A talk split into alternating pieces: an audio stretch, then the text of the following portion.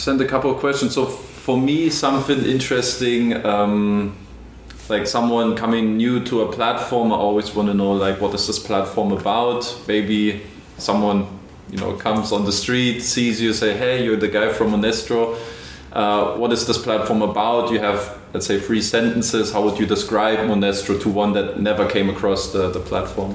Monestro offers the capability for private investors to fund consumer loans in European Economic Area and earn interest. So it's an investment option to diversify what uh, I mean. Most of the people already invested, so investing. So that's an option for people to diversify their investment. Uh, it's very common for German and, and Estonians or Balts in general. But for the rest of Europe, I don't think the knowledge is there. So really, mm. just describing that you can fund uh, private investments, consumer loans, is uh, is the trigger for people to understand. Okay, mm. what is it all about? Mm.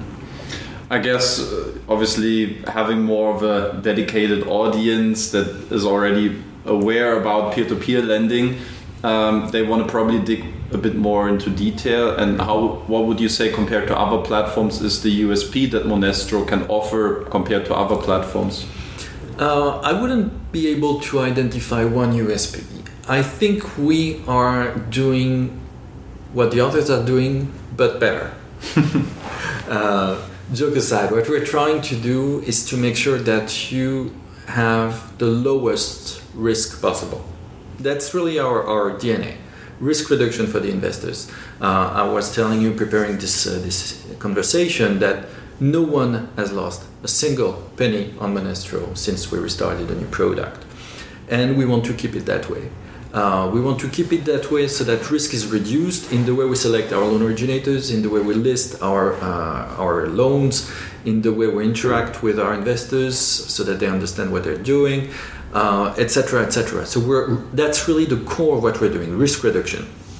Then on top of that, we uh, we offer a customer service. We have people that can talk your language. You can chat with them. You can send them email. You can call them even, which is probably unique in the in, in this field.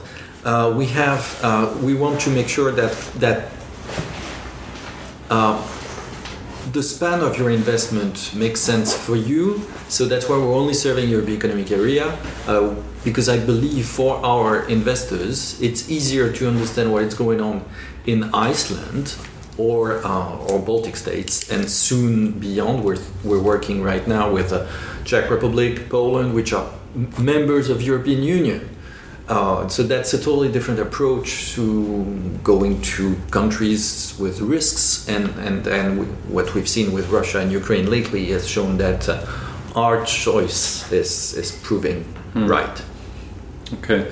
Well, risk management as well as the um, allocation of your loan origination countries is something we can go yeah. also a bit more into detail for now.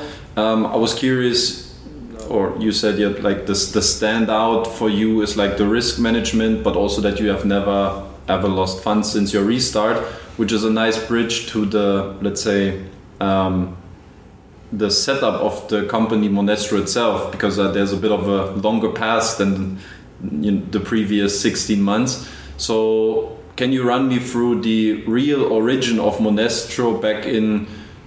I think there's different numbers out there. There's like a registration for 2014 of the company, but then on the website it says 2016. So can you just walk me or talk me through the origination story as far as you know it? I, I'm I'm aware of the full history. So first, 2014, 2016, Monestro was incorporated in Estonian company register in 2014. That was the creation of the company. Mm-hmm. Uh, for two years, the founders, Jaak and Targo, um, designed their product. in the in the process of designing their product and developing the IT matching this product they designed, they submitted their processes and rules to financial supervision authority uh, and adjusting based on the comments of the FSA. Uh, and it took two years, so till 2016, to get the license mm-hmm. to operate. And that is why on the website we talk about 2016 because we operate. The operational start 2016. Yeah, 2016, because before that it would have been illegal. but the company's been created in 2014, which Yeah. takes two years, and that's licensing in Estonia. Uh, we have this image of Estonia licensing crypto companies within a week, uh, but credit intermediary, it's a totally different story, and soon crypto, crypto company as well, because Estonia is very uh, is very keen on making sure that its financial ecosystem is solid and, and robust and, and with good players. So this uh, this licensing is, took two years, which is pretty decent to me, and takes a lot of my time on a daily basis, as you can imagine, because we have uh, we're under supervision, and and this word is really meaningful. We are supervised. There's nothing we can do that cannot be um, overruled by the FSA. Uh, for example, even my uh, my outsourced services, I need to submit them. If I decide to uh, to change one of the outsourced services, I need to submit to FSA what service, why I gave up on the previous supplier, or why I decided not to do it myself or gave up on my team doing it. Uh, why I've chosen this one, the new one, how this new one will meet the requirement of the FSA. Even if it's a British guy, he has to fulfill the, ex- the, the, the expectations of FSA, and I have to make sure that he will. So in terms of audit, in terms of transparency, so that's uh, that's a very that's a constant work, which is good, um, and, and and and I really like it. Back to the risk reduction, uh, but yeah, the supervision of the FSA is proper supervision with capital S. Yeah. As far as I understand, in the beginning you were also issuing loans yourself, whereas now you're shifting more to a marketplace approach. So there was a point where it felt like there was no more new loans issued. Um, customers or investors didn't know what's going on with Monestro. Can you walk me through that time span? What happened after the operational start and the kind of troubles that the company or the platform was facing then?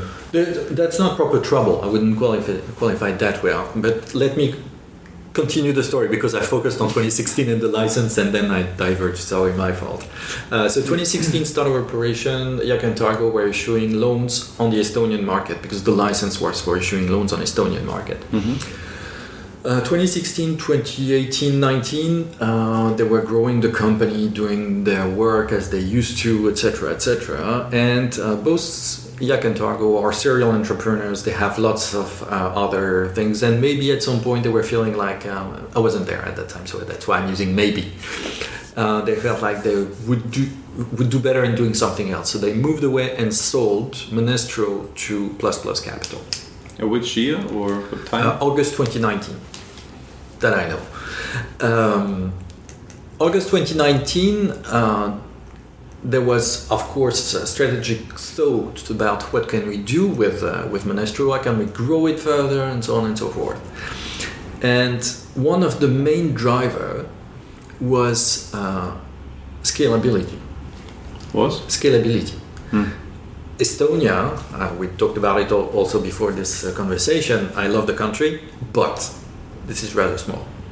So if you issue loans, consumer loans in Estonia, which Monestro used to do, there's one moment you you reach a level that you cannot go beyond. Yeah.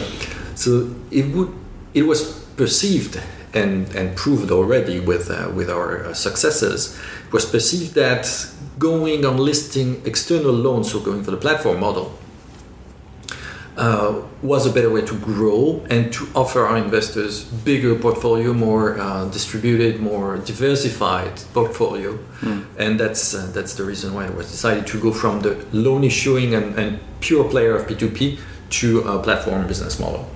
Saying that, new business model, new processes, new website, FSA.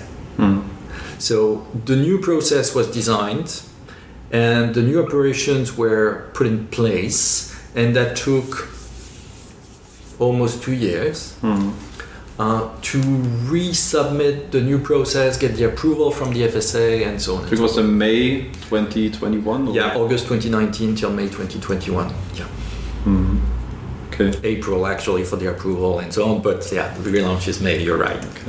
Uh, maybe if I one going one step back because I feel like that's um, to, stick the finger in the wound again a bit about about that time with with the former owners. Do you know by chance how big the outstanding um, loan volume was back then when they decided to stop issuing new loans and just try to uh, preserve the portfolio? I, I don't know. Uh, when I joined in April 2021, the outstanding portfolio which we uh, which we covered uh, was around 40,000.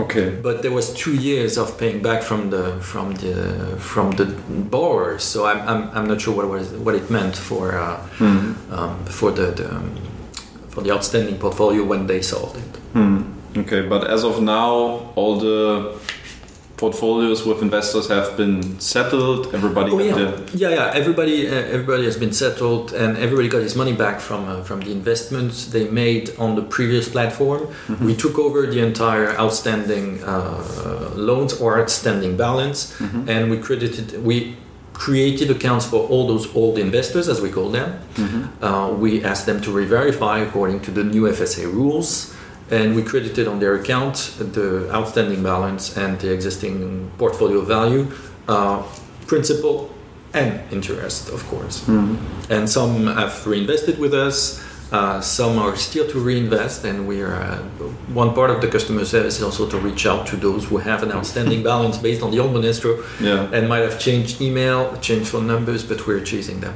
That probably forgot about the investment or were, were writing it off, or yeah, but it, I mean we're talking about very small amounts. We have guys with uh, six or seven euros, but uh, as per the law, it's theirs. Mm. Uh, being French, in France, if after, if after one year you're not claiming it, mm. that's the companies. Yeah. In Estonia, it's not the case. Yeah. So we have to find them. That's crazy. Um, okay, but well, let's just a few words about yourself. So you said you came into the company April 2021. Yeah. Um, how did this evolve? What is your background, and how did you get to Monestro? Uh, I have a background, uh, so I'm, I'm, I'm uh, going to be long because I'm not that young, but uh, I've, I have a dual training law school, business school in France. Started my career in aerospace, where I stayed for 10 years, uh, a little more than 10 years.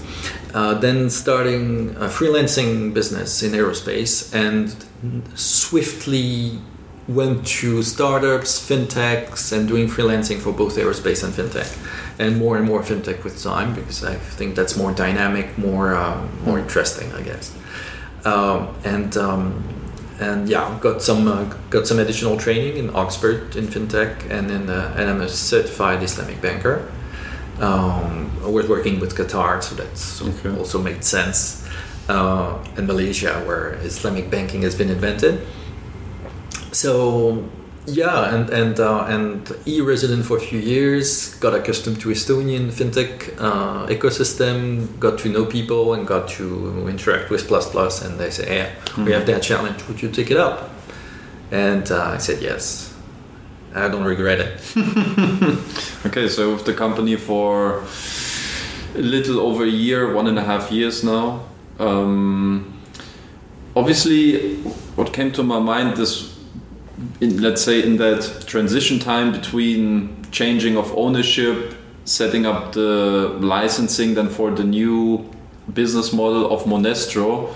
Obviously we had pandemic in between where there thoughts about um, maybe it's not the best time to get in through this process or what was maybe from your perspective then also the, the drive also from plus plus uh, capital to say look we really want to do this um, despite economic troubles or what was the mm, yeah the drive from from your view because maybe that was a question yourself you had prior joining here so um, there, are, there are a few things. I think the project of Plus Plus for Monestro is amazing.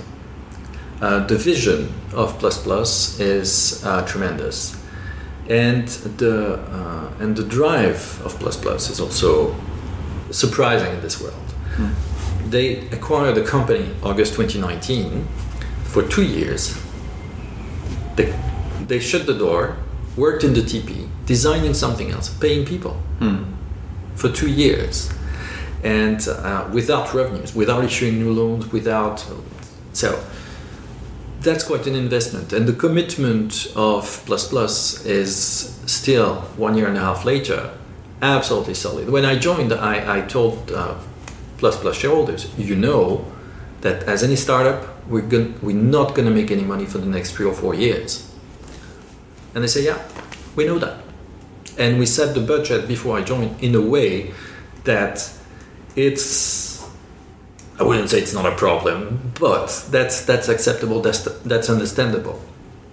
So we're not profitable. I mean, our our, uh, our annual reports are available, and, uh, as for an Estonian company, and we're not profitable. We will not be in 2022. I don't think we will be in 2023. 2024 uh, should be uh, the moment where when we reach the um, the, the, the break even. Uh, now uh, we have automatized the process in a way that we are we are lean. Uh, we have uh, we have the backing of our uh, of our investors of our shareholders. Sorry, trying to not to mix things here. So from our shareholders. Plus Plus is growing massively, so we're a thin line in their cost structure. Mm. Uh, which we we are being cautious with what we spend. So mm. that's also important. Uh, so yeah, that's um, the, this is probably what made what made the move. Mm. And uh, now, if you want my opinion, I think uh, uh, revamping a business during pandemic is the best moment. Not much was happening. People were wondering, having doubts, not making decisions. Yeah. So that's the best moment to slow down, take a step back, look at what you're doing, look at how you can improve your business, look at what you want to do in the next five years or or end of pandemic plus five, yeah. which as we didn't know when it would be when when this started. So yeah, that's that's for me. Uh, mm. And again, the the the, the drive and, and the commitment of Plus Plus is uh, is amazing. Mm. So obviously, when you're owned from Plus Plus, bigger uh, lending company, then um, you serve as a funding source for them. Um, let's talk about the financials, maybe also the monetization of Monestro. So I'm guessing from the loan originators, you take like a you know, commission then in terms of okay, depending on how much they can fund through your platform. Can you talk about the the range or how the business model works? I guess it will be like in a low one digit uh, uh, amount of that you get in terms of commission, but maybe you can share how the monetization works on the platform? Yeah, yeah. Uh, I mean, one point maybe uh, Plus Plus portfolio doesn't need us to be funded. I mean, and they're they're they're using their usual channel and they're having their own separate business, and and not a single uh, penny of Monestro investors goes on Plus Plus portfolio business. So this that's mm. that's very important to uh, to clarify. Um, now, yeah, for, about monetization and, and how we charge LOs. Uh, so the interest rate we advertise on the platform is net, net, net for the investor.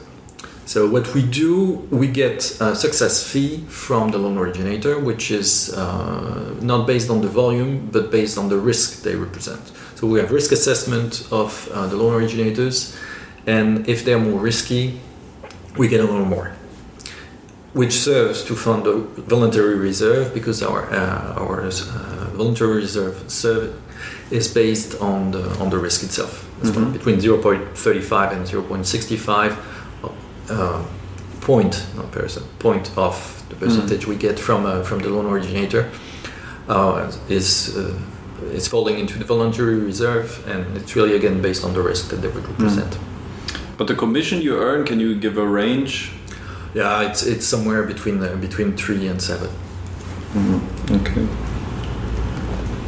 We don't have any LO at seven right now, sadly enough. but because again, that it's uh, that's part of a, uh, that's part of the element we submitted to uh, FSA, which we treat our loan originators uh, the same. Where, how we decide to charge them, what are the triggering mm. point for go for to go for one level or the other in terms of percentage. So that's uh, that's mm. that's very regulated. Mm. Obviously, when we talk prior our uh, conversation now, you said like your staff currently 16 people from Monestro here in Tallinn, six from um, from Riga. Mm -hmm. uh, can you do you know numbers or can you share the let's say overhead costs um, that Monestro is currently having as well as where it's expected to be then with continuous development? It would be difficult to share that. I think it's confidential information if you don't mind. But uh, uh, in in general, we can be profitable with uh, an outstanding portfolio that uh, that we believe will be achieved in 2024. Yeah. You see where I was going with yeah? I saw you coming. um, so yeah, but can you talk about let's say the, the the amount of the outstanding portfolio then? Yeah, sure. I mean, it's it's again we're we started, and that was also part of our conversation prior to this one. we started in May, so a year ago. Uh, and at that time, that was on purpose that we did everything manually. And, and there was no automatic approval of investments, deposit, withdrawals, even more. and um, except the creation of users and verification of users was automated. But on purpose, we made things manual. if you want to make things manual, okay. you shouldn't get 10,000 new users a day, otherwise it's a nightmare. So we're growing slowly and slowly, and we're piling up uh, understanding of how it behaves on a specific market, how specific investors are growing on specific market. So our figures are not that impressive, and and I'm actually proud of it. I'm proud that we managed to build an absolutely robust uh, system and robust company with investors that are solid, loan originators that are solid, and so on and so forth. So now to answer your question, because I'm not trying to escape that question, uh, we're a little north of 500,000. Hmm. Okay. But the, the outstanding volume, 500,000? Yeah. To make you become profitable? No, no, no, no, no. We're today at. Ah, today, okay. Yeah. But where you need to be, I, I, guess, must be around maybe between 20 and 50 million or? A little less than that. Depends probably. That's why the question about how extensively you want to grow and scale the business, but you know, and, it goes and, hand in hand. And yeah, it goes hand in hand. And we also have, uh, we found, uh, operational niche to improve our cost structure. Uh, we've uh, we've worked on processes, we've worked on automated answers, we've worked on on uh, on flagging, uh, for example, when we have uh, AML risk, which is a key element for us, as you can imagine.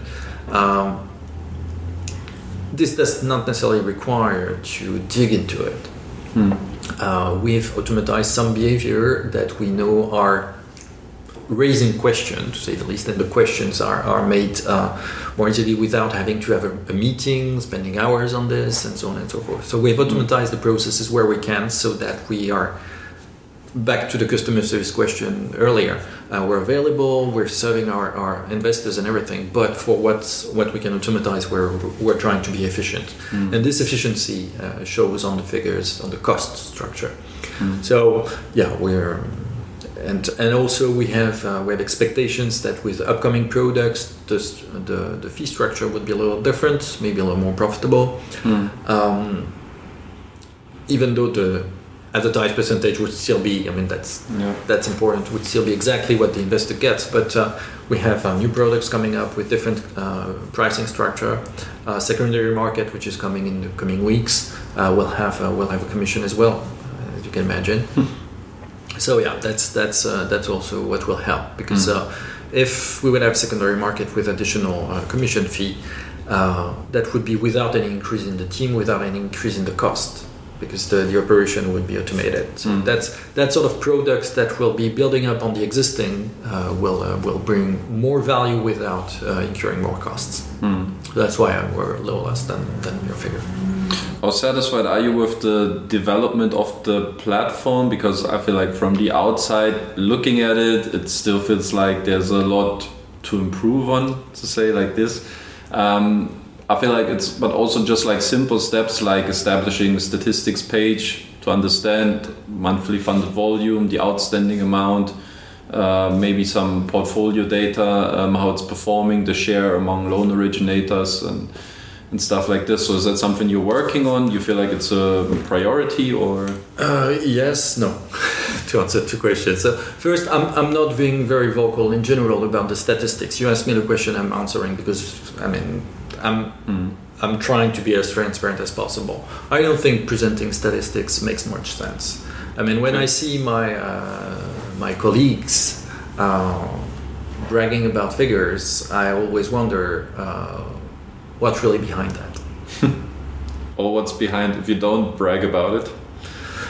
Uh, again, um, we're uh, we submit annual reports. Uh, everything's transparent. we have um, people can come in. I mean, you're in the office today. Uh, we are an established company for years with people that are known. Uh, ultimate beneficiary owner declared, and so it's it's not like a, a crypto company in the British Virgin Islands. it's uh, everything is, even to some extent, somewhat brick and mortar here, and uh, yeah, I don't, I don't think. I mean, first we don't have to brag because we're not that big, and and. Uh, I think it's it's not the bragging rather than just being transparent and getting investors a better understanding about the the figures of the platform. I don't think it's necessarily the the bragging element, but just to understand. Like, I wouldn't know how many investors do you have at the moment? How many? A little more than three thousand. Three thousand is that like from the entire period since the setup, or is it like active investors? Active. 3,000 active investors. And um, how many loans do you fund each and every month? Now you said like 500,000 is the outstanding amount. Yeah. Uh, now this, how many loans do we fund on a monthly basis? That's interesting because I don't follow that statistic. Mm. And uh, with the Auto Invest uh, distribution process, uh, we can uh, we cannot distribute, and I cannot see that. That's an interesting question. But isn't that something? Because for me, it's it's always like okay, a bit like comparison. Look, like this is. Um, I feel like important to understand which direction the, a company is heading, and you see like you can kind of read the the trust from.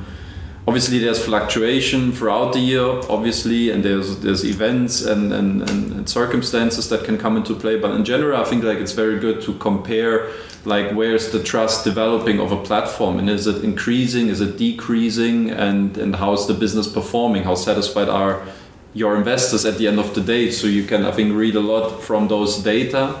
And that's why for me personally and i think many investors are on on the same page would have more transparency or like a better understanding about those kind of data points. No i understand understand. And uh, and really it's how can I say that? Uh, growth is one thing, and, and our growth is tremendous. Uh, just to give you an example, we have had 20 more, 20% more investors over the summer, and our portfolio grew 40% over the summer. So July and August, which mm. is unexpected for me.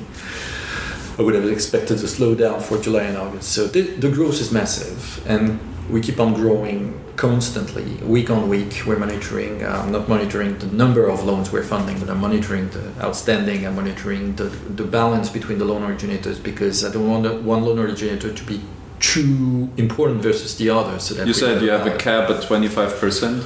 It's it's not a it's it's a cap for me. Uh, so we would slow down. The system is not built in that way yet. So it's not an official. Yeah, it's not official, but that's okay. that's for me very important. For loan originators, it is important that they're not representing more than twenty five percent. Uh, I mean, of course, there would be one day because you get a big investors that goes on one of them. They would go to 26 and I will not cry. But uh, that's we, we need to balance. We wouldn't be able to have a, a 60%. Uh, that wouldn't be acceptable to have a 60% weight for one LO on the on the platform. Hmm. That would be too risky for our investors. But I guess at this point you're rather concerned about the investor growth that fuel the funding rather than the loan originator split because I guess somehow the, the funds need to come from to also get arguments for lending companies to see there's volume, they can get funding. So I guess it, it the priorities are a bit different, anyways, right? It depends on who I'm talking to. If I'm talking to the loan originator onboarding team, I, I really cry about new loan originators. If if I'm talking to the marketing, I'm really crying about new investors. So you, you will have to cut that in the, in the interview so that they don't re- hear. No, joke aside. Uh, yes, I mean investors is the, is the core of, of what mm. we're doing. Um, so yeah, attracting more investors and attracting uh, bigger investors. We have uh, we have uh, worked towards uh, uh, private offices and, and bigger mm. investors than than the, the, normal retail one. I would say. How do you want to win them over? Um, there are plenty of things. I mean, first, our customer service quality. Uh, because the risk is not even a question. I mean, I told you our DNA is the risk, but for private offices, I mean, it's uh, the risk is a given. Okay, now that this is covered, let's talk about the rest.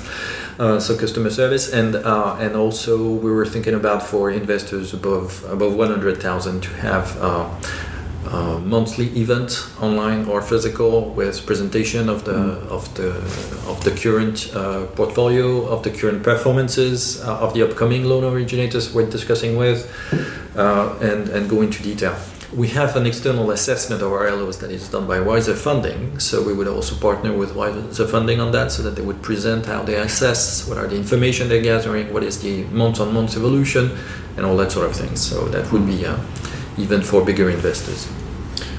I would like to dig a bit deeper into the risk part since you said it's the, the, the, the standout. So, what is um, what is so special about Monestro's risk assessment um, when it comes to lending portfolios, assessing loan originator performance? So, walk me through the process, please. Sure. Uh, simple. Due diligence, check the financials everybody does that, and, and that's that's the first step uh, of a due diligence. So Is there certain parameters that to you stand out that you look at in particular? We say like this.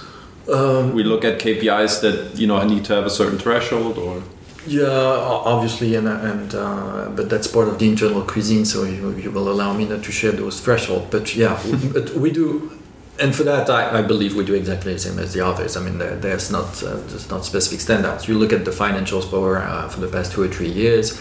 Uh, not younger than that. We're not issuing. We're not uh, onboarding anyone um, um, without an history of at least two years. So it's either okay. two or more. Um, so this is the simple one. Then we look at the the, the portfolio itself. Um, the, the loan portfolio of the loan originator. So how it behaved over the past two years, what is the default rate, uh, we do some uh, overall look, then we dig into some uh, specific areas if we identify that some are made, uh, um, some are a little more, uh, have a higher default rate, for example, so we would dig into a specific uh, part of their portfolio. So we do, we do portfolio assessment, basically. Mm-hmm. It's an in-depth portfolio assessment. Uh, third layer is, uh, and that's probably where we differentiate, is the assessment of their methodology. Uh, we, how do you guys uh, determine your uh, debt earning ratio? How do you guys have? What's your credit policy? What's what are the processes you, as a loan originator, utilizes on a daily basis to issue loans? That gives us a very good idea of the risk they're taking and their risk appetite for their own loans. Mm. So if it meets our risk appetite or not. And then fourth one, which is something I'm really keen on, and that's for me absolutely mandatory. We meet the team. A process can be really cool, wonderfully written, and everything. If the person executing that process, one, has no experience. Two, doesn't understand what what credit business is. Three, is not committed, it will not work. The best process in the world without someone proper to, to impersonate it does not work. So we meet the people. And this is very important for us to make sure that beside the nice figures, beside the nice portfolio history, beside the nice processes, there is someone that knows the business. And the individual connection we have with our LOs is absolutely critical. And meeting them, knowing them, really knowing them. Uh, I have the mobile phone numbers of the LOs CEOs, and I can talk to them. When we have a problem, we talk to them. Mm. We're not like sending an email or doing a Slack or that sort of things. We're talking to them, which is for me absolutely mandatory. Okay, so the, the personal touch then as well. Um, the and, and and sorry, but um, with that process, we turn down two LOs out of three that are coming to us. Mhm. they're coming to you, or is it like when you reach out, or Both. I mean, uh, we reach out, of course. Some are coming to us. Um, so yeah. Mm. But in the end, that doesn't. I mean, uh, I know Olga hates it when she gets to hello and try to onboard him, and, and, and when it reached the level of risk assessment, and say no, this one doesn't qualify. Mm. Bit frustrating, but she's tough. Hmm. What's the biggest uh, obstacle you find with onboarding new loan originators? What's like the biggest turnoff? Is it that you probably don't have that big of a volume for them to serve, or what do you feel like is coming from their side, which Yeah, the, the volume doesn't make them appeal to Monestro? The volume is the only one. For the rest, I mean, we're market price, we're on it, Hmm. uh, quality of service, uh, IT connection, uh, exchange of information, fluidity, knowledge of the business. We get everything like the others, so we're very comparable. Now the volume is, is one thing, of course. Hmm. We know that, and uh, and we're growing organically, and we're we're getting there. Uh, yeah. Hmm. How frequently do you assess the loan originators? Uh, monthly. Monthly. Yeah, monthly. Okay, so you run through the entire process then on a monthly basis, No. check on the portfolio, or Not, not the entire process. We don't check the financials on a monthly basis because we need, we have the uh, we are, financials. It's quarterly, as you can imagine, with the quarterly reports, uh, and annually with uh, with the, which is a different check with the annual report. Uh, monthly, uh, we have uh, we don't we don't assess the full portfolio monthly. We assess the full, full portfolio once a year as well. We do some some sample on a monthly basis, and we have Wiser Funding doing the doing the work as well. So yeah, we do it monthly, Hmm. Okay. and we tend to publish Wiser Funding reports with our add-ons um, every month. Sometimes it's uh, it's a bit forgotten. Hmm. Okay. So, do you have certain, like you said, like three years track record is the minimum that that you require? Two years. Two year. Two years track record. Um, how is it um, in terms of skin in the game? Also, like a concept that is um, largely used and also to hold them a little bit more accountable. Although there's also debates on if how effectively that works. So, uh, do you have certain guidelines there as well, or how do you mitigate the, the risk a bit more or better? We have, um, I mean, skin in the game is, is important in terms of uh, ethics, I would say, uh, and uh, so we we we uh, we expect uh, LOs to keep skin in the game. Our average is fifteen percent. Uh, I mean, we can discuss with uh, with other. Um, dependent on on on the volume, some size, uh, some size of loans. Uh, if the value of 10% skin in the game is, is high enough, we could probably live with it. That didn't happen yet, but uh, we have had those discussions internally. Hmm. How do we set the skin in the game based on the on the LO and, and the LO risk uh, level? So for now we're at 15% and, and we feel comfortable with that. I understand that it's important for the investors. I mean, I get the feeling it's important for the investors, so we're trying to, to stick to that. But again, we want to be uh, clear that the LOs should perform their duty well in their relationship to the borrowers. So that's part of the of the spectrum of what they can offer. So we, we're looking at it. We're we're uh, we're making sure it happens, but uh, it's not like a, a, killer thing for me. Hmm. Okay. Um, you said, or I read somewhere that you're also working with third parties uh, in terms of the, the risk assessment. Um, can you talk me? Why is Wiser funding. why Wiser funding. Yeah, Okay. they, they do an assessment monthly uh, that they send to us, and we, we add the we add specific elements that we can find based on the information we have with the direct connection uh, with the loan originators, and then we publish them for our investors uh, um, on the on the platform. So you need to be logged in to access those Yeah. reports. Okay. Okay. Good. Um, yeah. Uh, topic um, segregation of funds. How do you um, ensure that there's no um, let's say misbehavior happening. So to keep uh, every everyone's funds in, in certain place, the company, the investor funds. How does it work? Well, it's, it's pretty simple. We have three bank accounts. Uh, one uh, one that is ending with 20, one that is ending with 26, the other one that is ending with 28, uh, the IBANs. Ah, okay. Uh, 28 is the is the fund of the company, so that's where we get the success fee. That where we get. Uh, that's how we pay salaries, invoices, and everything.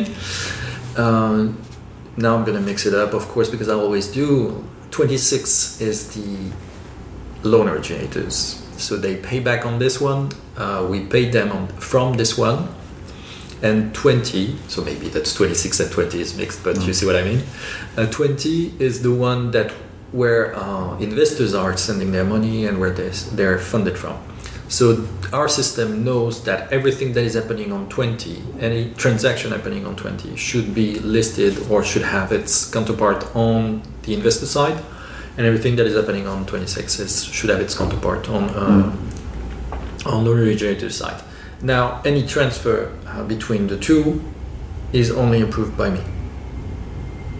Mm-hmm. So w- when at the end of the week I get n thousands of euros that need to be sent to the, from the investors to the LOs, yeah, I, we get the full list, which is extracted from the platform, and that c- comes with a transfer per LO, and then I do those transfers from one account to the other, mm. and then another transfer, which I'm the only one to do, from that account to the to the loan originators. Hmm.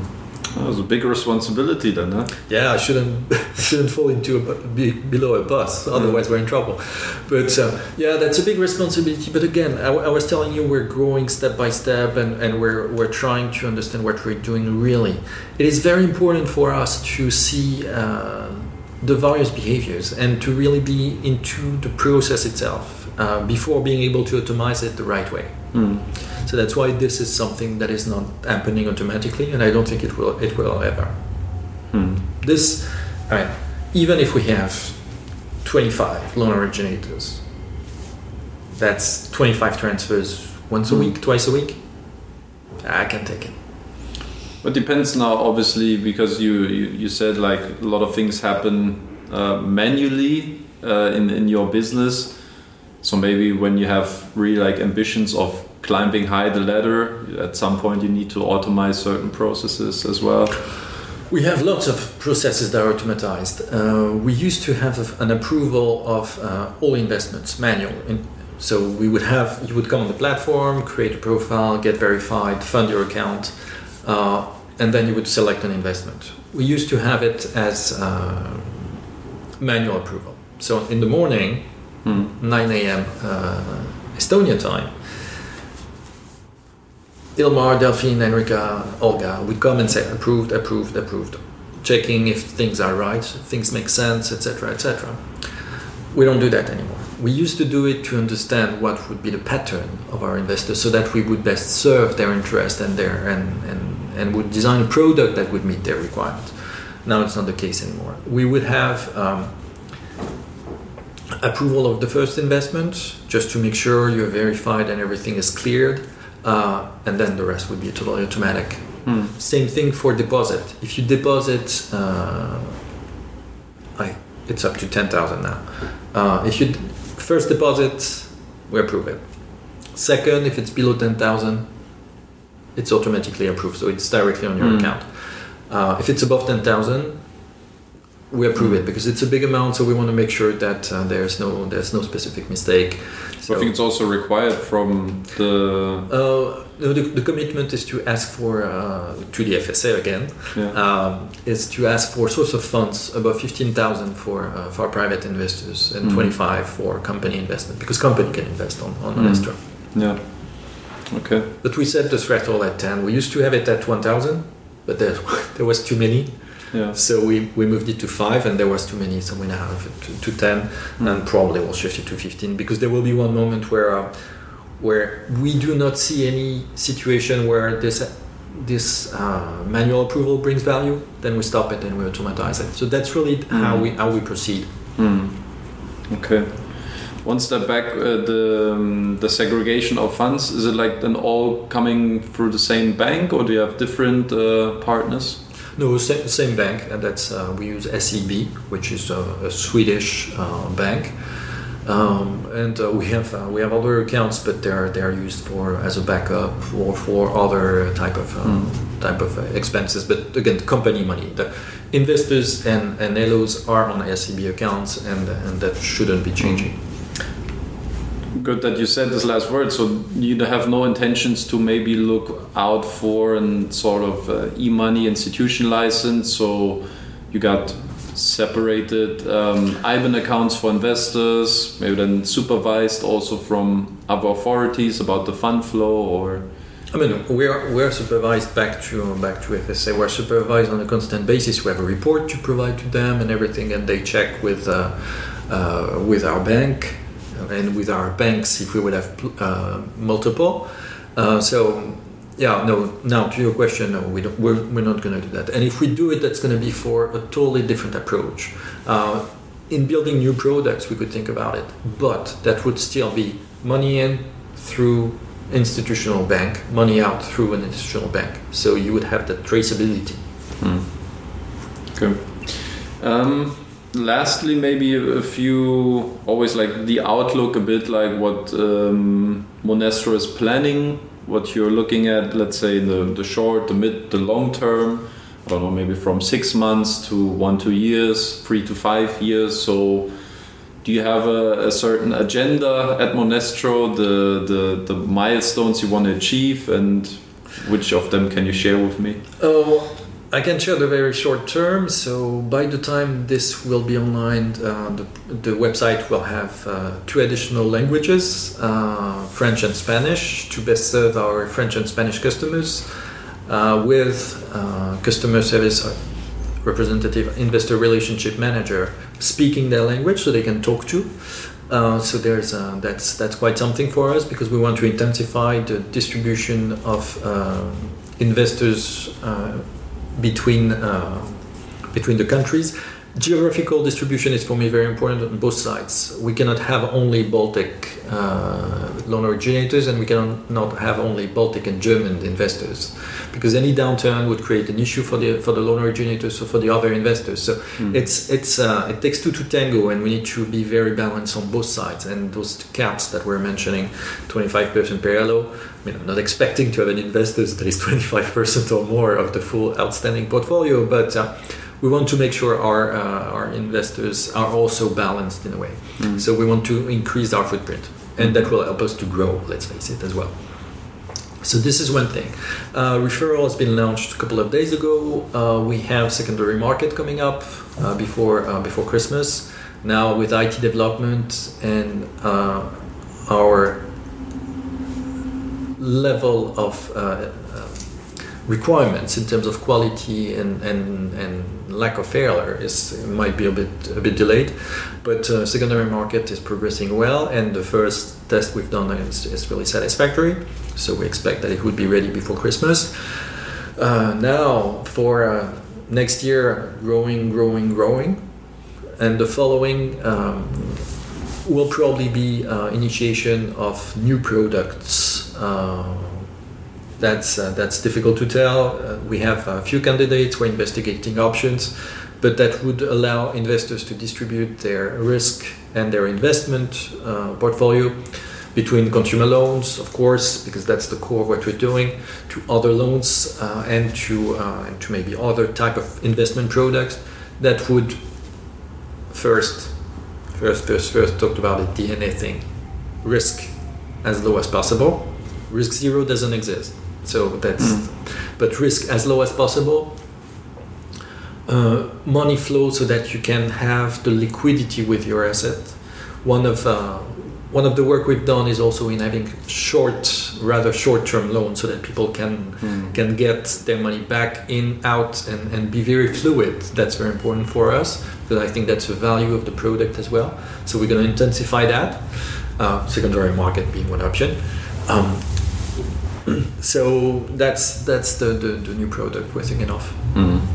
Yeah, that's a good point. I also feel like I think you sent me also the maturity is on average about four months. Yeah. So then the question is, for me personally, yes, secondary market is nice, but if you're already in the short term um, business, then you know it's not the main focus, at least from my perspective. But yeah, and, uh, and, and, secondary market, if you want to liquefy your investment, you have to, to give a discount. I mean, even to the to the buyer, not to mention the commission, but so yeah, mm-hmm. the, the short-term loan or short as short as possible, uh, we have loans that are less than 30 days today on, on the platform that are very appealing, mm-hmm. uh, and we have loans with six months, which is pretty fine. And uh, so yeah, mm-hmm. we have uh, that's that's something, and we're uh, and we're working on the on on on the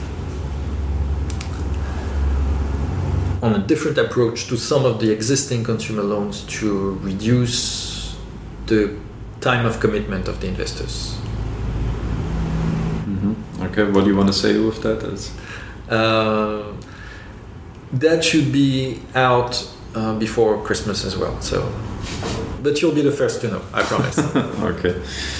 Uh, I saw. I forgot one point. The um, how you call it? Voluntary reserve that you also require from loan originators. Uh, how, how does it work? Uh, on any success fee we're charging to the loan originator, we get between 0.35 and 0.65 uh, percent of the of the value. Mm-hmm. Okay. With the purpose of? With the purpose of one loan originator going bankrupt, that will serve to pay as much as possible to the investors. Mm. 0.35 to? 0.65. 0.65. So when I charge 6.65% to LO, 65% goes to the, to reserve and 6 to my expenses. Mm-hmm. How big is that reserve right now? Do the math. 6% of 500 and then 1% of that. So. Mm. But is it like intended to cover any loan originator um, default or yeah, I guess so. So it's not for one particular. No, no, it's it's it's uh, it's uh, combined. Yeah, yeah. Mm-hmm. it's supposed to cover everyone. But again, um, I mean, the volume of the reserve is commensurate to the actual value. Uh, we've been uh, we've been asking the FSA if that would be okay with them if we go beyond the commitment of um, of this voluntary reserve and say, okay, we're going to put three hundred thousand right away on this mm-hmm. voluntary reserve. Uh, we're waiting for the answer because so we wouldn't be allowed to do it without their approval. Okay, but that means you have the intention to proactively enlarge this voluntary reserve from your side. Yeah, to to to prime the pump, let's say, to put something that would be meaningful versus the actual commitment of the investors, and then have the, the voluntary reserve being funded as a normal process on top of the exi- uh, of the existing uh, value. Mm. Just, uh, I mean, again, risk reduction we commit to risk reduction. Hmm. That's a very noble move, I guess. Why did uh, is it, is it was it just a number thrown out three hundred thousand, or is this is the number you're looking at? No, that's uh, that's uh, that's that's basically thrown out as in uh, cover sixty percent of existing, and uh, and probably one third of the existing at the end of the year. Hmm. But you want to maintain a certain ratio always there as well. No, no, it would be. I hope it will be too difficult in a few years from now. Because obviously, when you you know three hundred thousand reserve for five hundred thousand portfolio is very generous. Seems like a free lunch almost. Yeah, it's, a, it's a, but but um, it's a it's a free lunch. Uh, yeah, it's it's a free lunch, but I I am so comfortable with my LO selections that it will never be used. Hmm. But you you don't want to maintain a certain ratio, but you just want to you know like showcase it. Yes, and to and to bring confidence to uh, to the yeah. investors. I mean, we're talking about about risk reduction and, and confidence. You were talking about transparency, blaming us for not being transparent enough, which I'm trying. I'm still trying to be. Uh, we want people to trust us, and they should we're working hard. Uh, the people are working hard to build that trust. And uh, as I said, no one has lost a single penny on Monestro, and that should remain the same. And any sign to the market that we are a trustworthy platform, uh, that we're that we're helping them invest their money like it would be ours, reducing risk, making sure it works, making sure it brings value and brings profits to our investors, uh, not going crazy about amounts that that would be unrealistic and unreal to some to some extent. Mm. Uh, is one way um, for me to show that we're trustworthy, and this is what we're what, that what we're doing. Everything we do is to build trust and to convince people that we're reducing risk for them. But uh, I mean, I can play it right back. I mean, I think the you know as soon as you become transparent and also showcase, look, this is currently the amount in the voluntary reserve. This again, transparency leads to trust. I think it's something that you can just benefit from then in the long term, yeah, in the yeah. short term as well. But we're, we're, we're working on it, and we will we'll go through that. Yes. So when do you feel like this um, increasing voluntary reserve will be approved then by the FSA? I don't. I, I honestly can tell. FSA is very busy with lots of regulations these days. Uh, crowdfunding uh, regulation that is changing, crypto that is changing, and so mm. on and so forth they don't have any commitment uh, in terms of time. It's not like in, in French administration that I know, well, if after 60 days they haven't given you an answer, that means that they are okay. Uh, FSA doesn't work that way. So we are. Uh, we're ready anytime they're, they're up. Uh, now, doesn't change anything because, again, that will never be used. Hmm. But uh, just like, uh, will, it, will it be done by the end of the year? My expectation is yes. Mm. Expectations. Okay, and you're eyeing at 300,000 euro? Yeah, but they, they can tell us, no, it's too much, please reduce it. They can tell us, uh, if you want to do that sort of uh, commitment, you should go to that level of your portfolio. Or they can comment anything on that. Or why would they have a problem with straight up company decision to increase the security buffer for investors? What would be their uh, argument? I can't think of any. Uh, that that doesn't mean I know the Estonian law enough.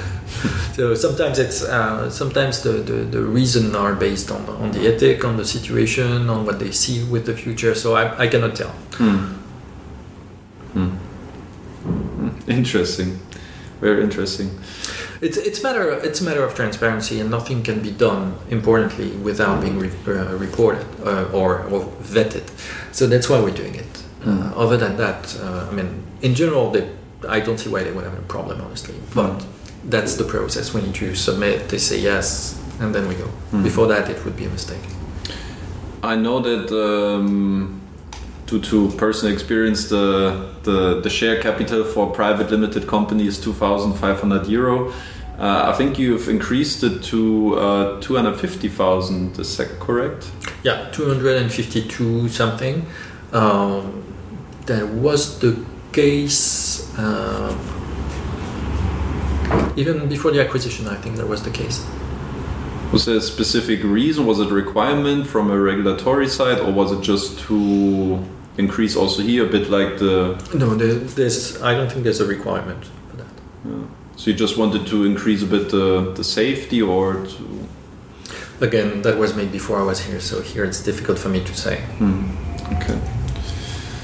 All right.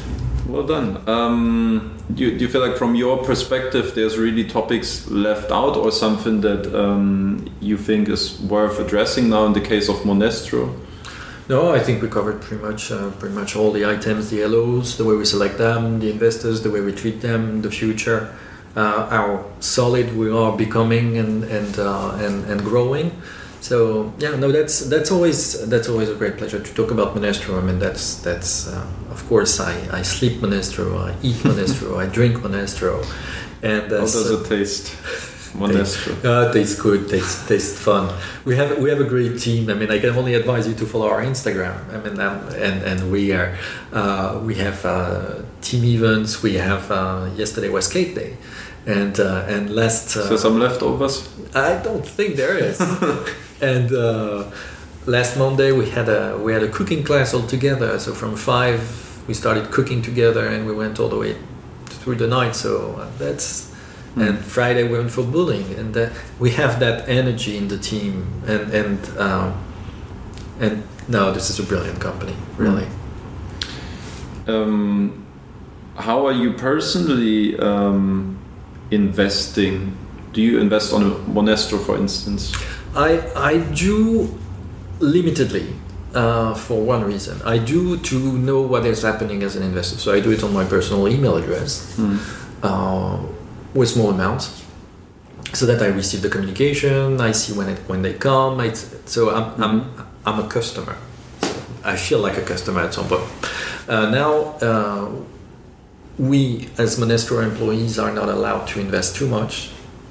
Where's the threshold? Uh, I think the, the phrasing was reasonable. That's FSA requirement again, uh, because one of the one of the thing is let's assume I'm investing on on uh, on the loan originator. Let's let's not name anyone. Let's call it loan originator X. I know because I heard the LO onboarding team that this guy is not really going well. Mm. We're going to delist him soon. I would put everything on secondary market, and that's not acceptable. So if we're talking about 500, I think my current portfolio is 750. Uh, if we're talking about that sort of amount, that's, that gives you a, a, proper view of what's going on, the proper understanding of the product and the features. But uh, uh, you will not be using the information you have uh, to get a to get an advantage over others. Mm. So that's why investment from a Monestro employee on the on Monestro platform is not encouraged. Mm. Are you exposed to other lending platforms in the Baltics? Obviously solely for research purposes? Uh, no, no. Beyond that, I mean, we have uh, we have competitors that do that are doing great, and uh, and uh, like which?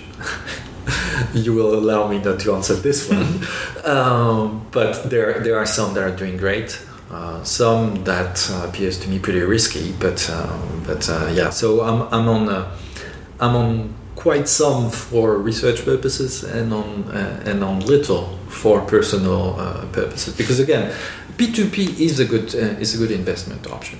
Mm. and you have serious people. And i can only advise people to do and, and most of uh, most of the, the, the, the, financial bloggers show that. Invest in various platforms. Distribute your risk. Go on a b c and monestro. Uh, put more on monestro i guess. But um, reasonable and uh, so yeah, no, that's that's that's an interesting uh, that's an interesting market with the current inflation, ten or plus percent of of return is just not achievable anywhere. So yeah, no, I would be I would be stupid not to, and uh, and and I don't see any reason why this market should uh, should flip and and turnaround would not be uh, so. No, investing on, on platform is making sense for me personally and and then on the research side, of course, that allows me to to to see what is going on. Yes, to with our friends. Hmm. Can you share um, like your overall investment portfolio, like the allocation of it? Uh, that's uh, uh, the overall investment portfolio. Uh, I mean, if we're talking peer to peer only, uh, let me keep the rest of my personal life aside. Uh, we're probably around 100,000, and uh, it's distributed on three platforms. Mm-hmm. Okay, but you don't want to share the broader picture like if you go into stocks, real estate, um, crypto, what uh, what do you fancy oh. as a personal investor? How's no, as, as a personal investor, I have of course some exposure to uh, to crypto. I have uh, a bit of real estate and uh, and have. Uh, in France, we have that product that is called uh, life insurance, which is basically a basket of stock that is um, created by either insurance company or banks, and then they would have this security, aggregated security, and then would play with it with professional traders and would get you a return that you can only get uh, at retirement or at the moment you die and then your heirs can get it. Mm. So they have also that sort of things, that sort of uh, structured products. Mm. Okay.